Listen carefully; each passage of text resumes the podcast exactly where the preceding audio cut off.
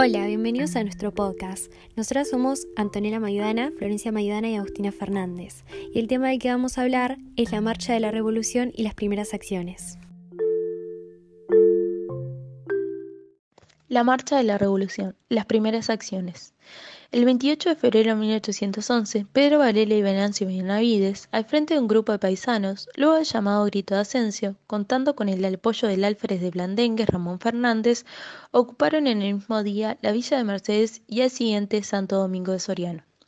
Poco después, San Salvador o Dolores se incorporaba al movimiento y Pedro Valera marchaba en dirección a Paysandú mientras en Belén otra partida patriota, bajo la dirección del comandante Francisco Roduelo y los asentados Julián Laguna y Manuel Pintos Carneiro, se pronunciaban por la revolución.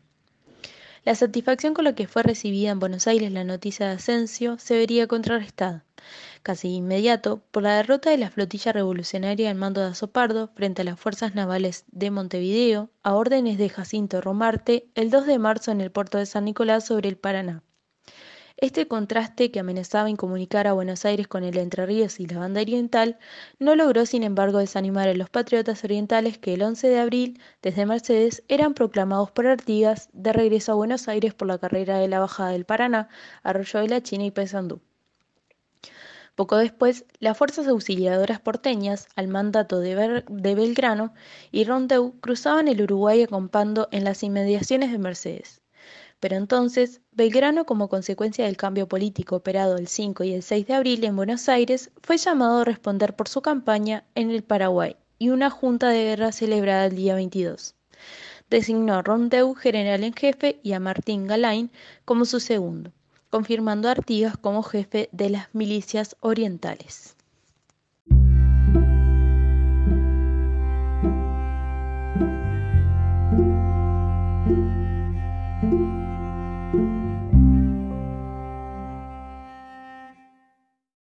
El 20 de abril, Benavides toma la posesión del pueblo de Colla del Rosario, Villa de Víboras y Espinillo.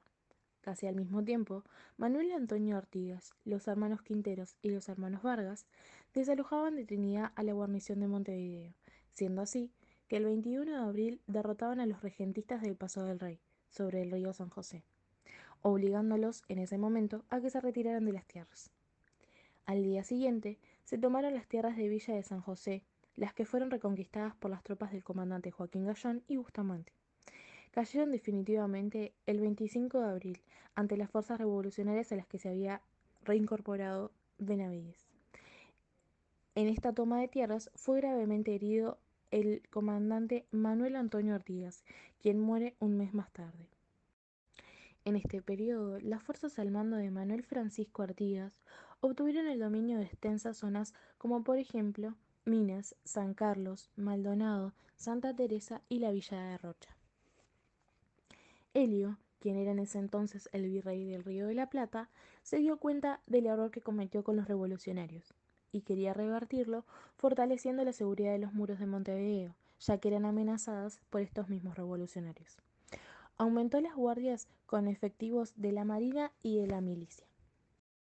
Intentando revertir esta situación, el capitán de fragata José Posadas estableció su cuartel general en Las Piedras, para esperar a estos revolucionarios y tratar de frenar estas tomas de tierra que se venían dando en esos meses. Pero fue allí mismo, en Las Piedras, donde las esperanzas de Helios por desbaratar el golpe de la Revolución Oriental o tratar de tomar preso a su caudillo, José Gervasio Artigas, quedaban completamente perdidas tras la derrota que sufría Posadas el 18 de mayo de 1811 en los campos de la ciudad de Las Piedras.